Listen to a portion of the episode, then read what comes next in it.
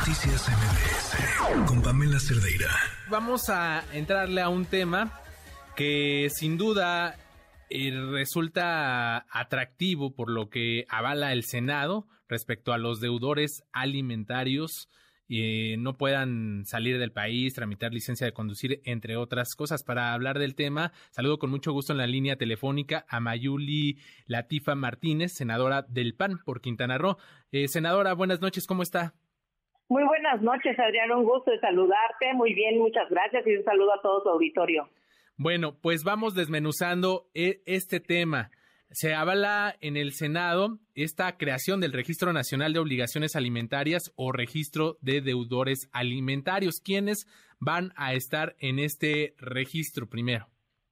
Mira, primero decirte que van a estar en este registro nacional todos aquellos padres que sean deudores alimentarios. ¿Qué significa esto? Que aquel, eh, aquel papá o inclusive mamá, en el caso que le toque pagar la pensión alimenticia estarán en este registro nacional si no cumplen con sus obligaciones del pago de pensión alimenticia, que todo el mundo sabemos, todas las mexicanas y mexicanos sabemos que incluye la alimentación, la educación, el, la vestimenta de los hijos, la atención médica, etcétera. Adrián, entonces, esto incluye a hombres y mujeres, pero hay que dejar bien claro, realmente eh, en los casos que vemos muchísimo más frecuentes, pues estamos viendo en el caso de los padres. Eh, eh, y son datos que tenemos del INEGI, que inclusive de 10 divorcios, 7 padres no llegan a cumplir con su obligación de pagar la pensión alimenticia.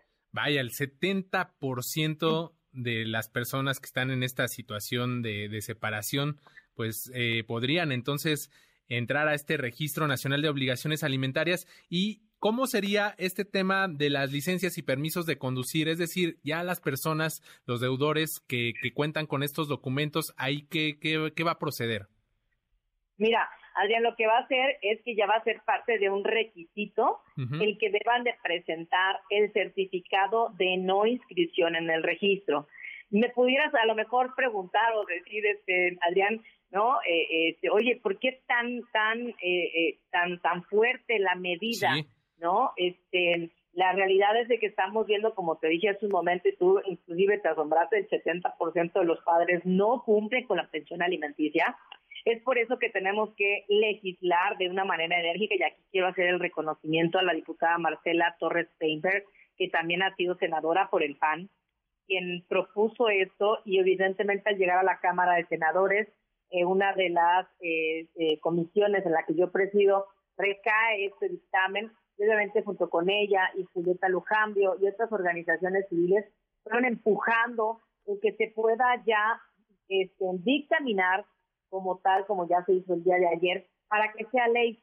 E, el, tema aquí, Adrián, es que el problema ha sido que el conflicto que puedan tener los padres, porque se divorciaron, porque se separaron, en la razón que fuera, eso no tiene que perjudicar al derecho de las niñas, niños y adolescentes para satisfacer sus necesidades de sustento y de supervivencia. Es decir, no es un tema en contra de los padres, sino per se, sino que de cuidar y salvaguardar los derechos de los menores mexicanos que necesitamos como un grupo de la sociedad que incluso son de los grupos más vulnerables por ser niños, niñas, adolescentes.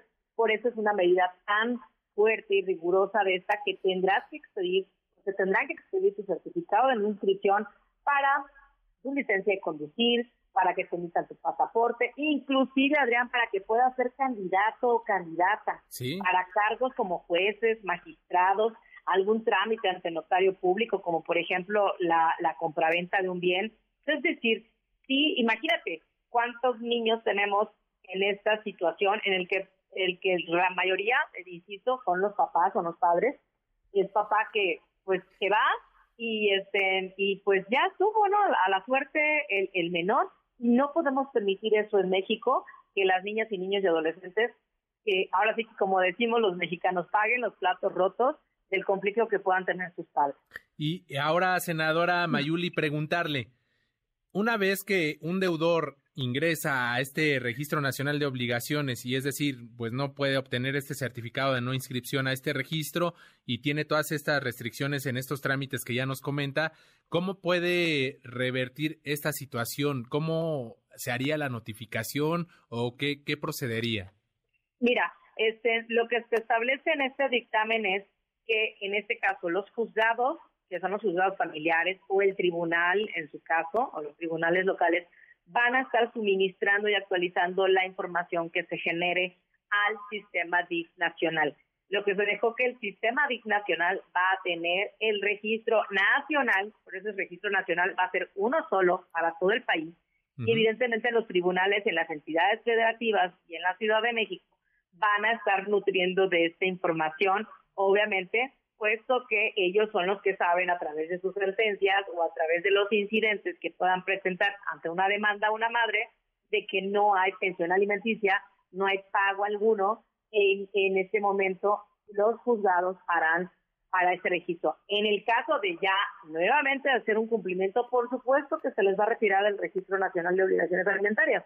Es decir, hay esa salvaguarda. Lo que, lo que tenemos que hacer ahorita es cómo, cómo, cómo, cómo obligamos de manera legal, que la verdad no debiera ser así, debiera ser un tema moral, o sea, los padres no pueden desligarse de su responsabilidad como son, pero eso pasa en la realidad en México, Adrián. Entonces, por eso tenemos que hacer este tipo, eh, dictaminar o tomar estas decisiones por quienes nos tocan esta parte del legislativo para salvaguardar estos derechos de los menores, que, que ante todo, eso es lo que estamos cuidando.